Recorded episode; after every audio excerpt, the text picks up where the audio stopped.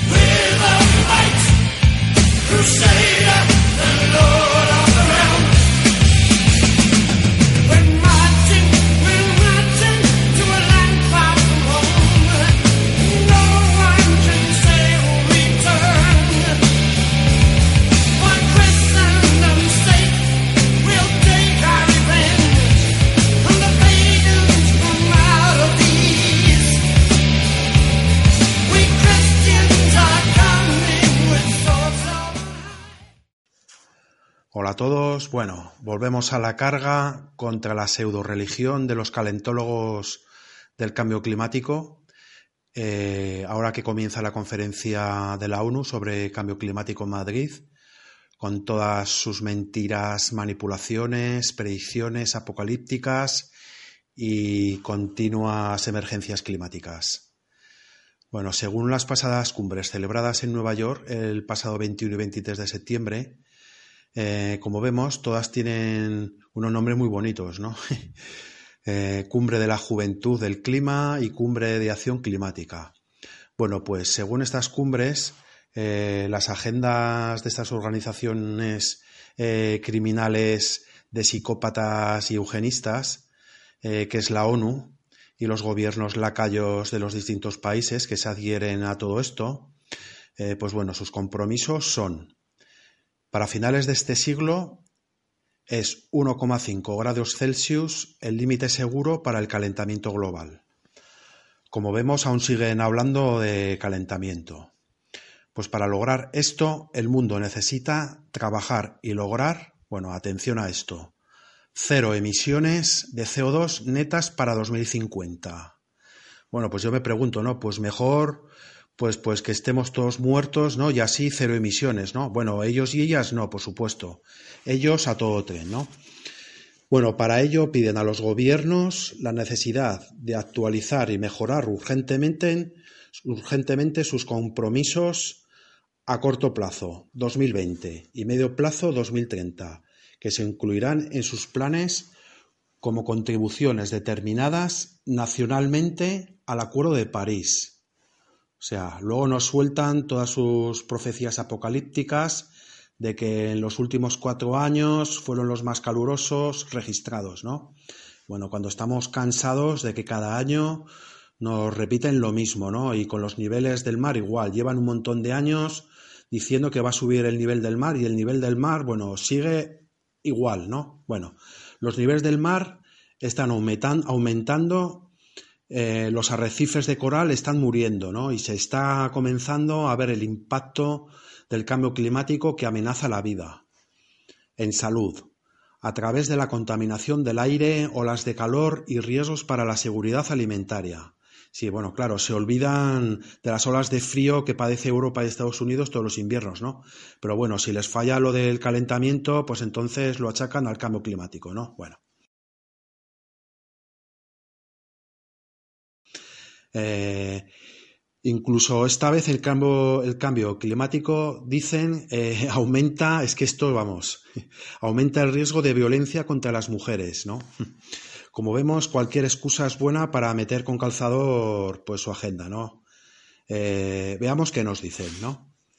Dicen, desafortunadamente, la violencia contra las mujeres y niñas, claro, bueno, olvidan intencionadamente que también hay violencia contra los niños, ¿no?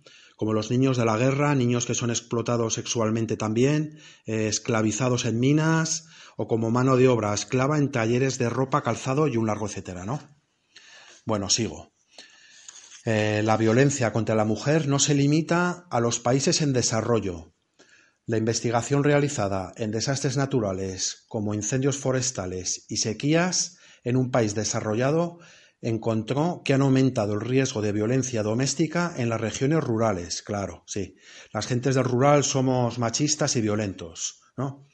Eh, bueno, ellos achacan todo esto, ¿no? Toda esta violencia eh, a que bueno a la, a la presión social y psicológica derivada de la pérdida de ingresos como resultante del creciente impacto al cambio climático en el sector agrícola, ¿no? Bueno, eh, bueno, me ha sorprendido bastante, la verdad, ¿no? Pues que en estos bonitos informes que tienen, bueno, tienen a cientos informes, eh, añadan la palabra eh, violencia doméstica de género, ¿no? O sea, violencia doméstica de género. Bueno, aviso navegantes, ¿no? Violencia de género sí o sí, ¿no? O sea, vamos. Bueno, abordar el tema de la violencia de género contra las mujeres y niñas es un paso importante hacia el logro del objetivo central de los ODS, ¿no? que son los Objetivos de Desarrollo Sostenible. ¿eh? que no os deja nadie atrás. Esto se alinea con la necesidad de igualdad de género y transversalización, de perspectiva de género. ¿no? Bueno, veamos qué es este concepto según el Consejo Económico Social de las Naciones Unidas. La idea de integrar las cuestiones de género en la totalidad de los programas sociales quedó claramente establecida como estrategia global para promover la igualdad entre los géneros. En la plataforma de acción adoptada en la Cuarta Conferencia Mundial de las Naciones Unidas sobre la Mujer, celebrada en Pekín en 1995. Dicha plataforma resaltó la necesidad de garantizar que la igualdad entre los géneros es un objetivo primario en todas las áreas del desarrollo social. Transformación por medio de la integración, la transversalización del enfoque de género no consiste en simplemente añadir un componente femenino ni un componente de igualdad entre los géneros a una actividad existente. Es, asimismo, algo más que aumentar la participación de las mujeres. Significa incorporar la experiencia, el conocimiento y los intereses de las mujeres y de los hombres para sacar adelante el programa de desarrollo puede entrañar la identificación de cambios necesarios en ese programa. Quizás requiera cambios en los objetivos, estrategias y acciones para que hombres y mujeres a un tiempo puedan influir y participar en los procesos de desarrollo y beneficiarse de ellos. El objetivo de la integración de igualdad de género es, por lo tanto, transformar las estructuras sociales e institucionales desiguales en estructuras iguales y justas para los hombres y las mujeres. Principios básicos de la transversalización de la perspectiva de género. La responsabilidad de poner en marcha la estrategia de la transversalización se extiende a todo el sistema y radica en los niveles más altos, dentro de los organismos, según afirma Caroline Hannan, directora de la División de las Naciones Unidas para el Adelanto de la Mujer. He aquí otros principios. Es preciso establecer mecanismos adecuados y fiables para controlar los progresos realizados.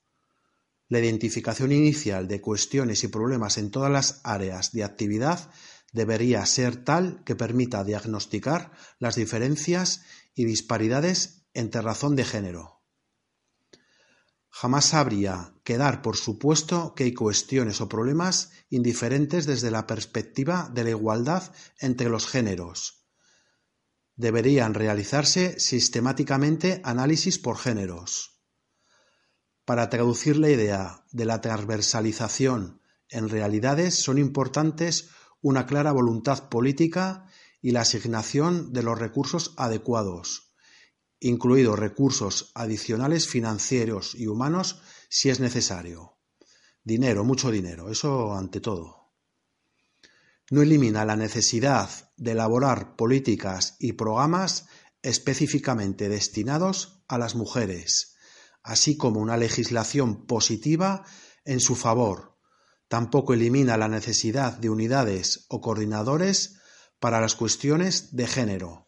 Bueno, yo creo que este, este es el más importante porque por mucho de que de que nombren a los hombres la igualdad, la igualdad entre mujeres y hombres, ¿no? Este último principio, bajo mi punto de vista, pues bueno, pues elimina totalmente ya por defecto al hombre, ¿no? Porque, bueno, a ver, repito, ¿no?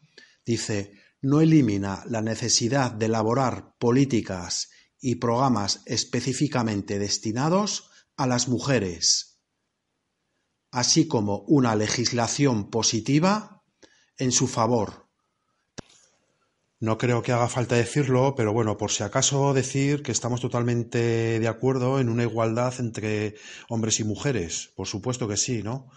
Eh, aunque bueno, pues con nuestras diferencias biológicas y nuestras particularidades, ¿no? Del sexo masculino y el sexo femenino. Eh, la mujer no es nuestro enemigo, es nuestra compañera en la vida y en la lucha. La mujer es nuestra madre, nuestra compañera, nuestra hermana, nuestra hija, y no lo que intentan que es dividirnos y enfrentarnos para destruirnos aún mejor. A menos que las emisiones mundiales de gases de efecto invernadero caigan un 7,6% cada año entre 2020 y 2030, el mundo no alcanzará el objetivo de limitar el calentamiento global a 1,5 grados centígrados por encima de los niveles preindustriales, lo que fue establecido en el Acuerdo de París. Esto ha alertado el Programa de las Naciones Unidas para el Medio Ambiente en su informe anual de brecha de emisiones. Este asegura que aunque se implementen todos los compromisos incondicionales que actualmente se encuentran en el acuerdo, se espera que las temperaturas aumenten hasta los 3,2 grados centígrados. Esto provocará impactos climáticos más destructivos y de mayor alcance. Esto quiere decir que la ambición colectiva debe aumentar más de cinco veces sobre los niveles actuales para lograr los recortes necesarios durante la próxima década. Según el informe, las emisiones de gases de efecto invernadero han aumentado un 1,5 anual durante la última década. Las emisiones en 2018, incluidos los cambios en el uso del suelo como la deforestación, alcanzaron un nuevo máximo que equivale a 55,3 gigatoneladas de dióxido de carbono. Escuchamos a Peter Italas, director de la Organización Meteorológica Mundial.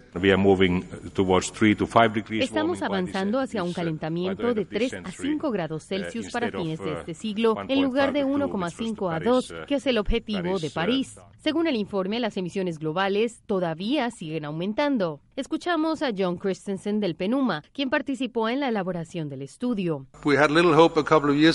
Hace un par de años teníamos una pequeña esperanza de que la parte de dióxido de carbono de las emisiones se había mantenido básicamente estable durante algunos años, pero en 2017 y 2018 aún no tenemos los números de 2019. Las emisiones de dióxido de carbono aumentaron en el último año un 2%, lo que en realidad está por encima del promedio de la última década. El panel intergubernamental sobre el cambio climático advirtió el año pasado que ir más allá de 1,5 grados aumentará la frecuencia e intensidad de los impactos climáticos, como las olas de calor y las tormentas presenciadas en todo el mundo en los últimos años. Escuchamos a Inger Andersen, la directora ejecutiva del Programa de las Naciones Unidas para el Medio Ambiente.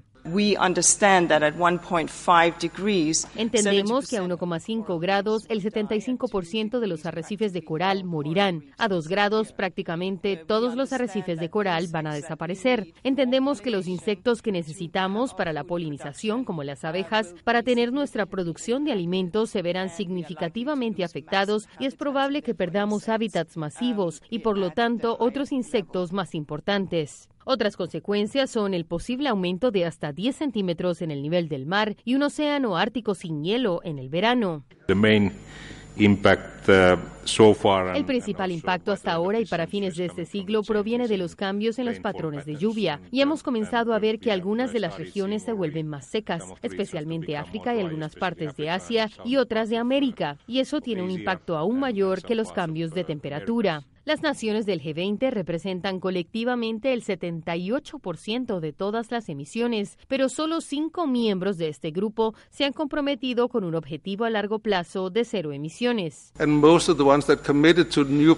Y la mayoría de los que se comprometieron con nuevos planes el próximo año y con cero emisiones de carbono no están en el G20. Algunos de ellos sí, pero no muchos. Y luego si miramos en detalle los países del G20 este año, muchos de los planes que se han discutido realmente todavía no se han implementado. El informe asegura que a corto plazo los países desarrollados tienen que reducir sus emisiones más rápido que los países en desarrollo por razones de equidad. Sin embargo, todos necesitarán contribuir más a los efectos colectivos. Los objetivos de París aún son posibles, afirma el programa, pero no se están implementando lo suficientemente rápido o a una escala lo suficientemente grande. Cada año de retraso en aumentar la ambición más allá de 2020 conllevará la necesidad de recortes más rápidos que se volverán cada vez más caros, poco probables y poco prácticos.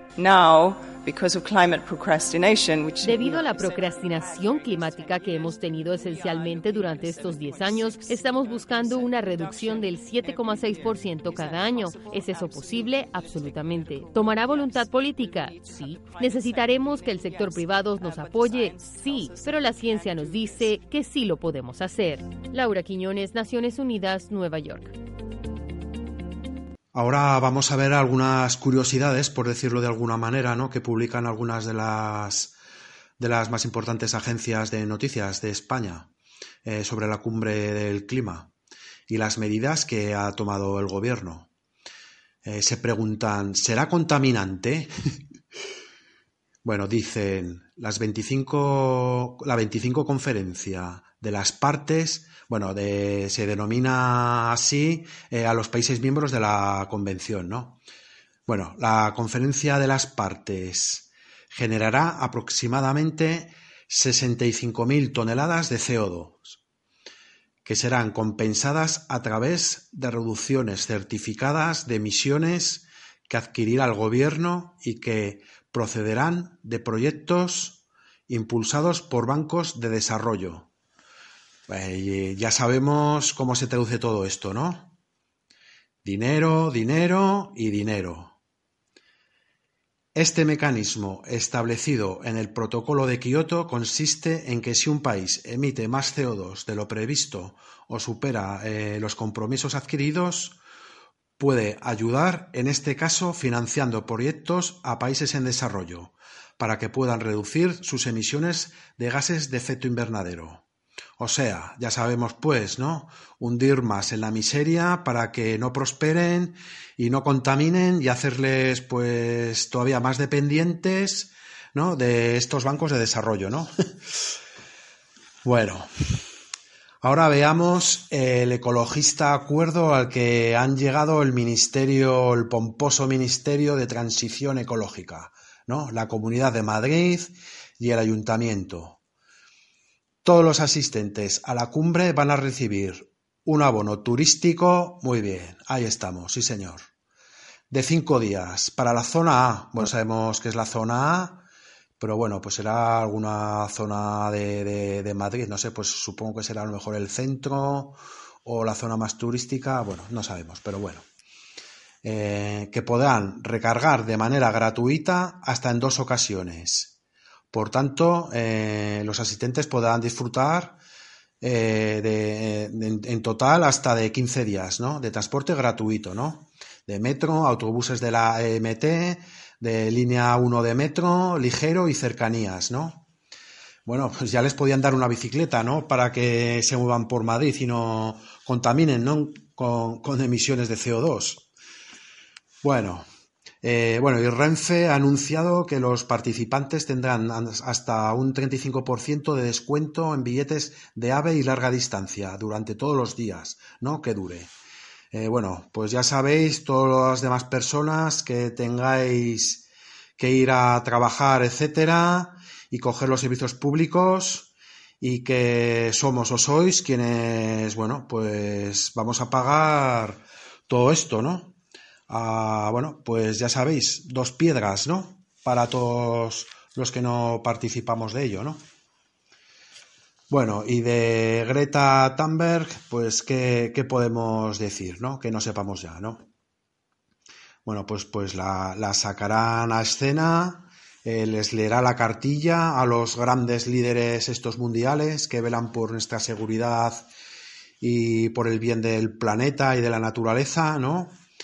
La veremos hasta en la sopa, eh, jugarán los medios de comunicación, pues como siempre, ¿no? Con nuestros sentimientos, con la cara inocente y amable de, esta mentira, ¿no? Y bueno, pues la masa lo aplaudirá y se concienciará, ¿no? Bueno, en fin.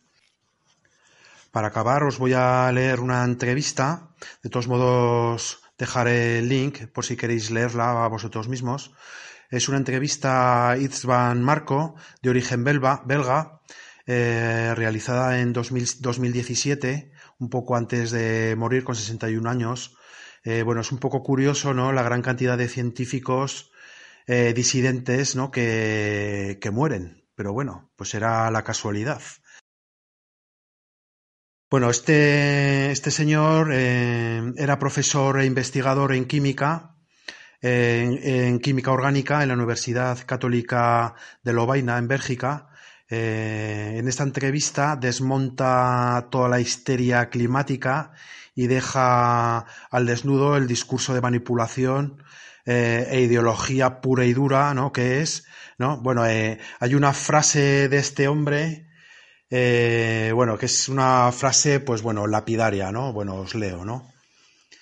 Quiero decir que creo en la posibilidad de conocer objetivamente por, medio de la ciencia.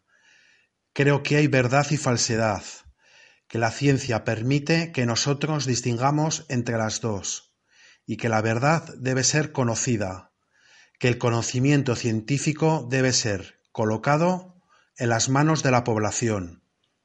Esta es la diferencia entre la secta, por ejemplo, y la ciencia honesta. Vamos, es demoledor, ¿no? Sus palabras. Pregunta. ¿Una persona sensible a los encantos pastoriles, según usted, enamorado de los verdores y variados campos de pasto, solo puede celebrar el aumento de la concentración de dióxido de carbono en el aire? ¿Podría usted referirse de nuevo a la necesidad de dejar de demonizar al CO2 como un gas satánico en vista de los datos objetivos de la química? El CO2 no es y nunca ha sido un veneno. Cada una de nuestras exhalaciones, cada uno de nuestros alientos emite una cantidad astronómica de CO2, proporcionado al que hay en la atmósfera, unas 40.000 partes por millón, y está muy claro que el aire que expiramos no mata a nadie que esté frente a nosotros. Lo que debe ser entendido, además, es que el CO2 es el alimento elemental de las plantas. Sin CO2 no habría plantas, y sin plantas no habría oxígeno, y por lo tanto no habría humanos. La ecuación es tan simple como eso. Las plantas necesitan CO2, agua y luz diurna. Estos son los mecanismos de la fotosíntesis, para generar los azúcares que los proveerán de alimento básico y componentes básicos. Este hecho fundamental de la botánica es uno de los motivos primarios de por qué alguien que esté sinceramente comprometido con la preservación, del mundo natural debería abstenerse de demonizar al CO2. Durante los últimos 30 años ha habido un, un incremento gradual del nivel de CO2. Pero lo que también se observa es que a pesar de la deforestación, la vegetación del planeta ha crecido en aproximadamente un 20%. Esta expansión de la vegetación en el planeta, los amantes de la naturaleza en gran parte la deben al aumento de la, concentración de CO2 en la atmósfera. Si estudiamos, sin embargo, lo que ha estado ocurriendo en el nivel geológico durante varios millones de años, Comprendemos que el período actual se caracteriza por un nivel extraordinariamente bajo de CO2. Durante el Jurásico, el Triásico, etc., el nivel de CO2 se elevó a veces a valores del orden de 7.000, 8.000 o 9.000 partes por millón, lo que excede considerablemente las ínfimas 400 partes por millón que tenemos hoy. No solo existió la vida en aquellos remotos tiempos cuando el CO2 estaba tan presente en grandes concentraciones en la atmósfera, sino que plantas como los helechos comúnmente alcanzaban alturas de 25 metros. Recíprocamente, lejos de beneficiar a la actual vegetación, la reducción de la presencia de CO2 en la atmósfera probablemente comprometería la salud e incluso la supervivencia de numerosas plantas, una caída por debajo del umbral de 280 o 240 partes por millón conduciría claramente a la extinción de una gran variedad de nuestras especies vegetales. Además, nuestra implacable cruzada para reducir el CO2 podría ser más dañina para la naturaleza, dado que las plantas no son los únicos organismos que basan su nutrición en el CO2. Las especies de fitoplancton, vegetales microscópicos del ambiente acuático que alimentan a los animales que viven en el agua, también se alimentan de CO2, usando el carbono del CO2 como un componente básico y liberando oxígeno. A propósito, vale la pena recordar que el 70% del oxígeno presente hoy en la atmósfera viene del fitoplancton, no de los árboles. ¿eh? Contrariamente a la creencia común. No son los bosques, sino los océanos los que constituyen los pulmones de la Tierra. En cuanto al supuesto vínculo que existiría entre calentamiento global y emisiones de CO2, simplemente no es verdadero que el CO2 tenga un importante efecto invernadero. Vale la pena recordar aquí también que el CO2 es un gas menor, Hoy él representa solo el 0,04% de la composición del aire y su efecto invernadero se le atribuye el valor de 1. El mayor gas de efecto invernadero en la atmósfera es el vapor de agua, que es diez veces más potente que el CO2 en ese efecto. El vapor de agua está presente en una proporción del 2% en la atmósfera. Aquellos hechos son, en principio, enseñados en la escuela y en la, universidad, pero uno todavía logra incriminar al CO2 junto a este aprendizaje, al hacer uso de un truco sucio que presenta el efecto calentador del CO2 como menor, pero exacerbado por los otros efectos invernaderos, por medio de bucles de realimentación, circuitos que mediante autoajustes mantienen estable el sistema. Pregunta. Muchas teorías eh, que afirman ser científicas equivalen a una elaboración más o menos rigurosa desde el punto de vista lógico y más o menos sólida desde el punto de vista experimental, destinada a justificar algunos conocimientos intrínsecamente encontrados en aquellas mismas teorías. Además, para la gente que se deja influir más bien por sus sentimientos que por argumentos, el poder persuasivo de una teoría vendría esencialmente de los sentimientos que ella expresa y no del barniz lógico experimental que los cubre, más allá del interés político. ¿Cuáles son entonces los sentimientos que inspiran las tesis del calentamiento global antropogénico y que la hacen tan atractiva?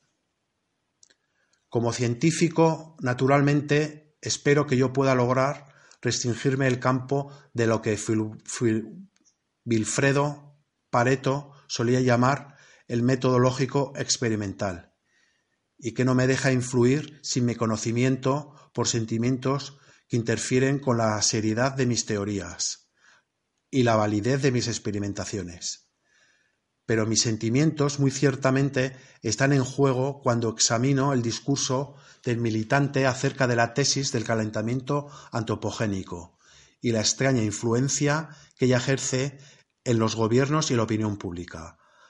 Para comenzar, yo creo en la ciencia. Quiero decir que creo en las posibilidades de conocer objetivamente la realidad por medio de la ciencia. Creo que hay verdad y falsedad que la ciencia permite que nosotros distingamos entre las dos y que la verdad debe ser conocida, que el conocimiento científico debe ser colocado en las manos de la población. También creo en la libertad. Creo que cada hombre tiene derecho a conducir su vida y manejar sus bienes como le parezca, que él es único poseedor de sí mismo y que el control socioeconómico estatista es tan moralmente reprensible como dañino en sus consecuencias sociales, económicas y medioambientales. No todos cosas que me inquietan. En primer lugar, la población está cada vez más, más mal informada científicamente.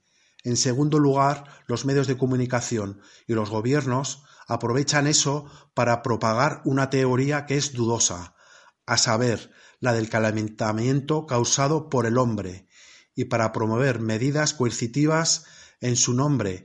Pocas personas se toman el tiempo para conseguir información vital sobre la actual huella del CO2 y pocas personas más generalmente están todavía interesadas en la ciencia. Lamento profundamente que nuestras sociedades occidentales hayan tenido éxito en cultivar tal desconfianza de la ciencia, tan renuncia a tener confianza en la capacidad de ella para conocer el mundo objetivamente y para transformarlo positivamente.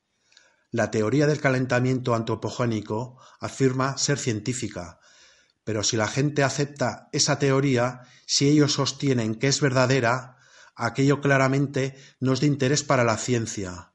Una teoría tan frágil en vista de los hechos del CO2 que le he presentado nunca podría haber sido aceptada por la gente que realmente se preocupa por la ciencia, ni por quienes poseen un entendimiento profundo en aquel campo. En mi opinión, hay dos motivos principales, o si usted prefiere, dos tipos principales de sentimientos, que hacen que la gente se deje seducir tan fácilmente por la teoría del calentamiento provocado por el hombre. En primer lugar, la religión católica está en decadencia en el mundo occidental, y lo que llamo ecologismo viene para reemplazarla. En segundo lugar, los occidentales tienen un pronunciado gusto por la autoflagelación, y la teoría del calentamiento antroprogénico proporciona la justificación para aquella tendencia, probablemente anclada en nuestra herencia cristiana. De este modo, por parte, tenemos sentimientos religiosos, fe en un nuevo sistema de pensamiento, que es el ecologismo, la veneración de una nueva divinidad, que es la benévola y protectora naturaleza, Por otra parte, tenemos un sentimiento de culpa, expresado en nuestra convicción de que si el clima se calienta es por culpa nuestra y de que si no limitamos inmediatamente nuestras emisiones de CO2 habremos ensuciado y desfigurado nuestro planeta. Pregunta. Los siguientes hechos no son comúnmente presentados como la prueba de que el planeta se esté calentando, y eso tiene algo que ver con la toxicidad del CO2.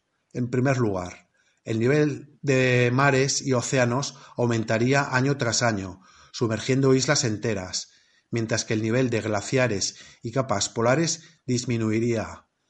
En segundo lugar, las temperaturas registrarían un aumento gradual, mientras que la frecuencia de eventos climáticos extremos y el área afectada por sequías también alcanzarían niveles cada vez más altos. En tercer lugar, el resurgimiento de algunas enfermedades como la del anthrax en Rusia seguiría el, retorno de bacterias liberadas por el, descongelamiento del permafrost en el norte. ¿Cuál de aquellos hechos comúnmente aceptados juzga usted que tiene justificación? Durante los últimos 12.000 años, lo que hemos presenciado es una oscilación entre periodos cálidos y fríos periodos con aumento y declinación de los niveles del mar. Indiscutiblemente, los niveles del océano y de los mares han estado creciendo desde el final de la pequeña época glacial, que ocurrió aproximadamente desde comienzos del siglo XIV hasta el final del siglo XIX. Al final de aquel periodo las temperaturas globales comenzaron a elevarse. Con eso presente, el aumento registrado es de 0,8 grados Celsius, y aquello no es, por lo tanto, nada extraordinario. Si la temperatura sube, el agua del, océano obviamente se dilata y algunos glaciares retroceden. Eso es algo que los glaciares siempre han hecho, y no es algo específico de nuestro tiempo. Así, en los antiguos tiempos romanos, los glaciares eran mucho más pequeños que los que de los que conocemos hoy día. Invito al lector a mirar los documentos que se remontan hasta los días de Aníbal, quien logró cruzar los Alpes con sus elefantes porque él no encontró hielo en su camino hacia Roma, excepto durante una tormenta de nieve justo antes de llegar a la, llanura italiana. Hoy usted ya no podía hacer el viaje de Aníbal. Él pudo ser capaz de tal proeza precisamente porque el clima era más cálido en tiempos romanos. Los niveles del mar están actualmente en aumento, pero ese es un fenómeno sobreestimado. El aumento registrado es de 1,5 milímetros por año, es decir, 1,5 centímetros cada 10 años, y no es, por lo tanto, dramático en absoluto. En efecto, resulta realmente que islas enteras son sumergidas, pero en el 99% de los casos aquello es debido a un clásico fenómeno de erosión y no a niveles crecientes del mar. En lo que se refiere a la ciudad italiana de Venecia, el hecho de que se vea enfrentada, a desafíos del agua no se debe a ningún aumento del nivel de la laguna y es sólo la manifestación de la triste realidad de que la ciudad de los Dogos se está hundiendo bajo su peso en la tierra pantanosa. Nuevamente los niveles globales del océano están en aumento, pero la amenaza efectivamente representa por aquel fenómeno está lejos de ser tangible. Noto que la isla Tuvalu, en Polinesia, cuyo hundimiento fue previamente anunciado como inminente, no solo no han sido sumergidas, sino que han visto su propio nivel de tierra elevarse con respecto al de las aguas alrededor de ellas. Todavía otro fenómeno que tendemos a exagerar es el derretimiento de las capas polares. La cantidad de hielo, en el Ártico no ha disminuido durante diez años, uno bien podía presenciar de un año a otro fluctuaciones del nivel del hielo, pero en promedio aquel nivel ha permanecido constante, justo después de la pequeña edad del hielo, ya que la temperatura subió. El Ártico comenzó a derretirse, pero el nivel de hielo en el Ártico finalmente se asentó. Además, el hielo ha estado expandiéndose en la Antártida durante los últimos treinta años, y de manera similar Observamos en Groenlandia que la cantidad de hielo aumentó en 112 millones de kilómetros cúbicos el año pasado, 2016. A una escala global, los glaciares son insignificantes, estando la mayor parte del hielo localizado en la Antártica y en Groenlandia. Uno no puede sino tocar un nivel de hielo casi inalterable durante cientos de años. Existen muchos otros mitos y leyendas con respecto al clima. Desde tormentas a tornados, acontecimientos extremos están ocurriendo por todo el mundo, y cuando ellos ocurren su nivel es mucho más bajo. También, como lo, ha explicado el físico del MIT Richard Linzen, la reducción del diferencial de temperaturas entre el hemisferio norte y la parte ecuatorial de nuestro planeta hace la energía ciclónica mucho más pequeña. La importancia y la frecuencia de acontecimientos extremos de esa manera tienden a disminuir, pero una vez más el aumento de temperaturas muestran una magnitud considerablemente más baja con respecto a lo que actualmente proyectamos. Si usted mira los datos satelitales y las mediciones de globo sonda, usted entonces nota que el aumento de temperaturas alrededor del mundo es relativamente modesta, que es muy inferior al aumento que nos han predicho las autoridades y que esas predicciones se basan en cálculos que son muy inciertos. Eso es porque los datos que se ingresan para las simulaciones no pueden tener en cuenta temperaturas pasadas, para las cuales no hay datos de precisión, excepto ajustando subjetivamente datos que no siempre son conocidos.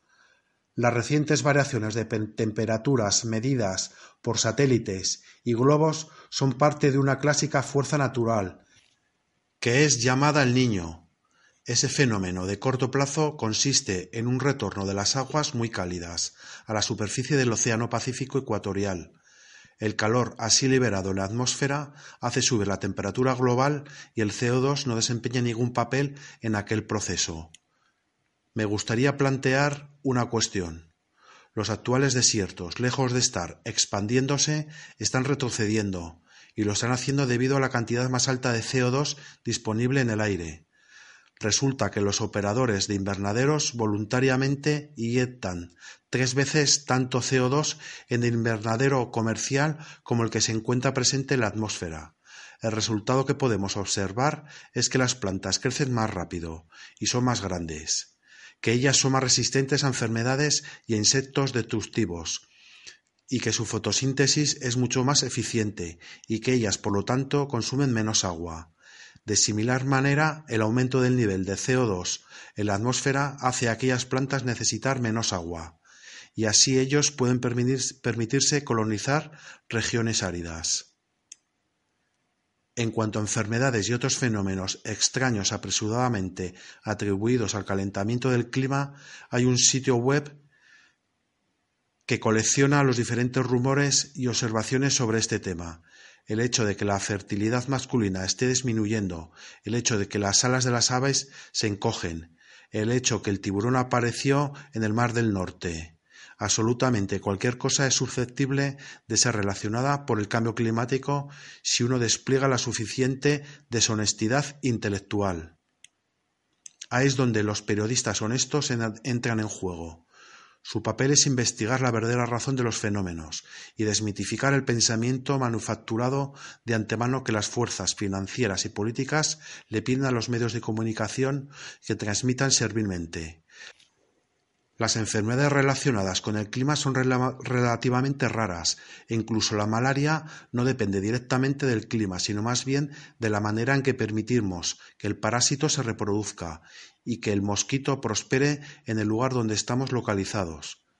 Si usted, se encuentra en un área pantanosa, las probabilidades de que usted se infecte con malaria son altas. Si usted ha drenado el sistema y usted ya no tiene aquel pantano, las probabilidades de que contraiga la enfermedad son muy bajas. Al final, culpar automáticamente al cambio climático por el resurgimiento de alguna enfermedad equivale a remover la responsabilidad personal de la gente involucrada, como negar que su carencia de higiene puede ser parte del problema. Pregunta. Según una recurrente afirmación de su parte, el oso panda, hace poco una especie en peligro, constituye un error de la naturaleza. Usted lo ve como una criatura demasiado mal adaptada a su medio ambiente y demasiado complicada en términos de estrategias de supervivencia o reproducción. ¿Podría usted decirnos más al respecto? Por último, ¿dónde acaba la responsabilidad de los seres humanos y dónde comienza la de la propia madre naturaleza en la extinción de sus hijos? Se me ocurrió salir con la expresión error de la naturaleza para calificar al panda.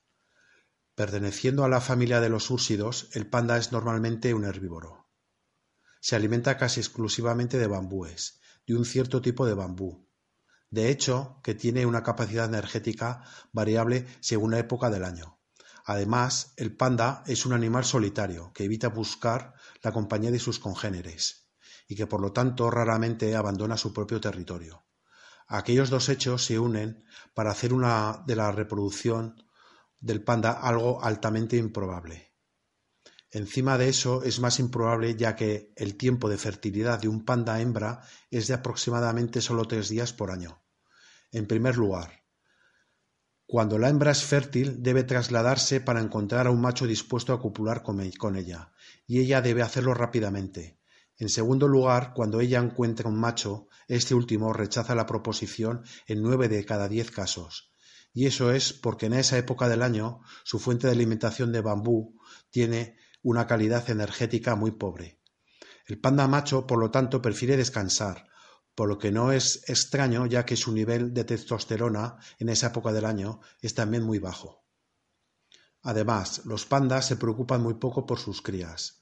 Por todas estas razones pienso que el panda es una especie naturalmente en peligro, una especie condenada por la naturaleza, y salvada por, el ser humano.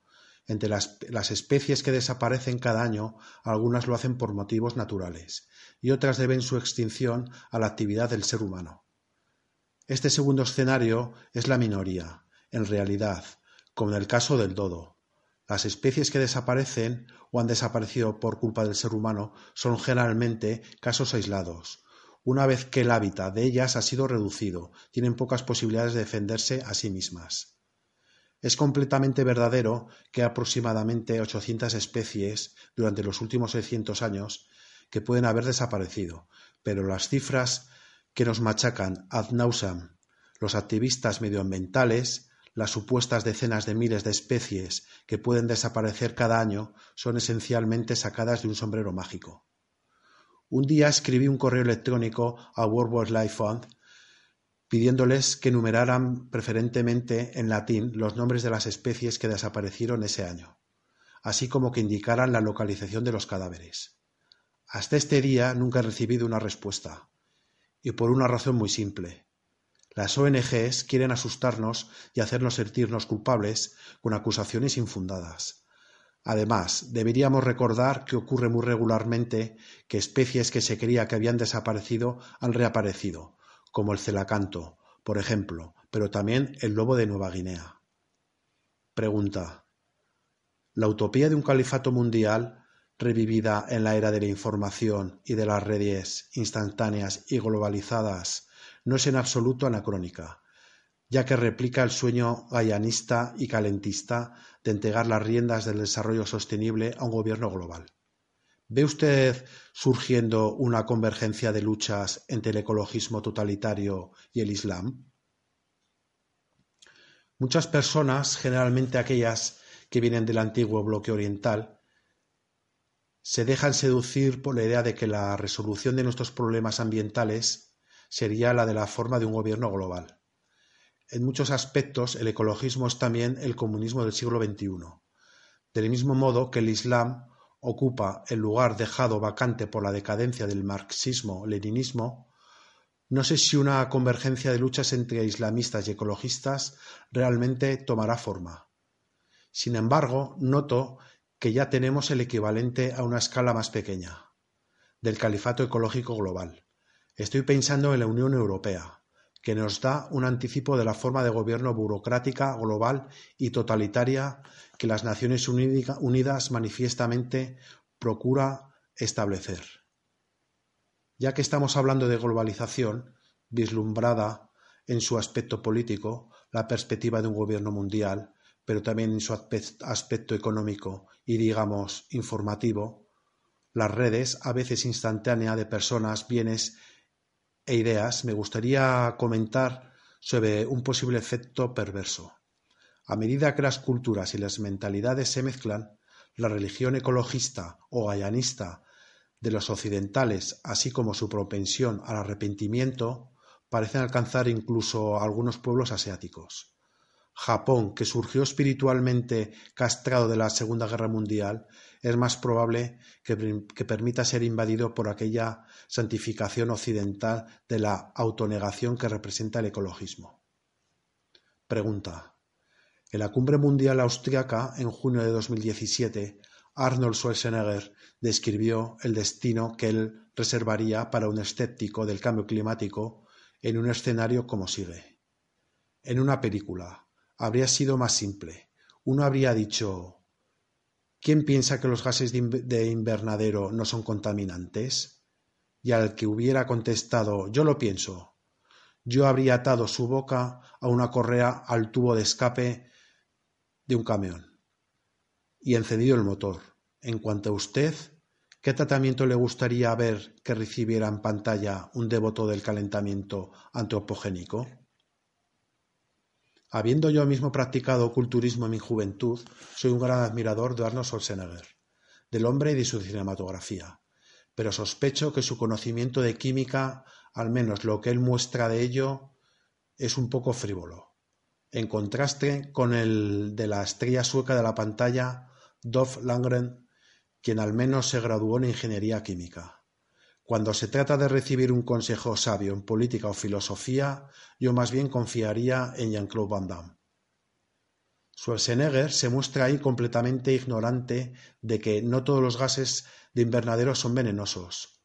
Atar el tubo de escape de un automóvil con correa a la boca de alguien y encender el motor solo causaría que reviente los pulmones de esa persona, lo cual no tiene mucho que ver con el efecto invernadero. Por mi parte, el peor de los castigos que yo desearía para un devoto del calentamiento antropogénico, en la pantalla o en la realidad, sería que fuera confrontado con información honesta, con datos y cifras que no han sido manipulados, que lo obliguen a reconocer la vacuidad de su dogma.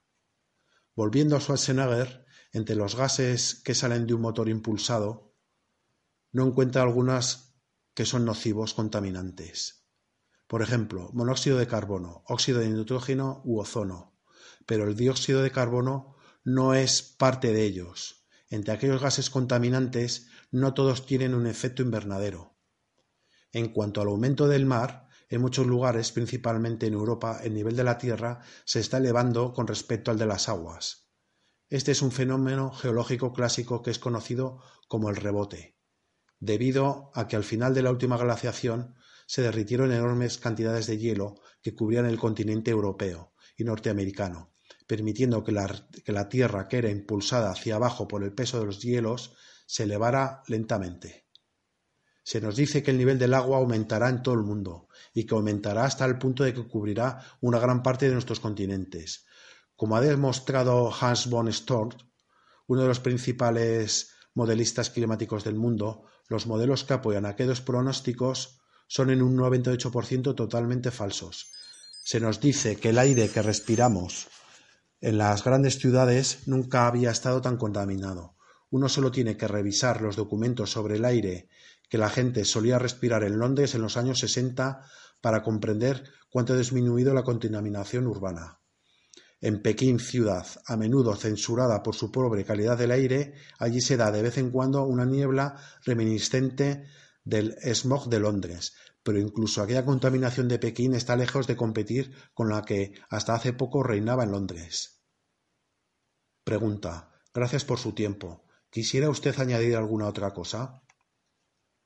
Me gustaría agradecerle por la importancia de sus preguntas. Yo estuve recientemente en Santa Bárbara, California, donde tuve la oportunidad de comer con platos y cubiertos hechos de maíz, que son por lo tanto biodegradables. Esa es una iniciativa a la cual doy la bienvenida, y aquello no tiene nada que ver con la lucha vana, costosa y espiritualmente letal contra las emisiones del CO2. Si hay un mensaje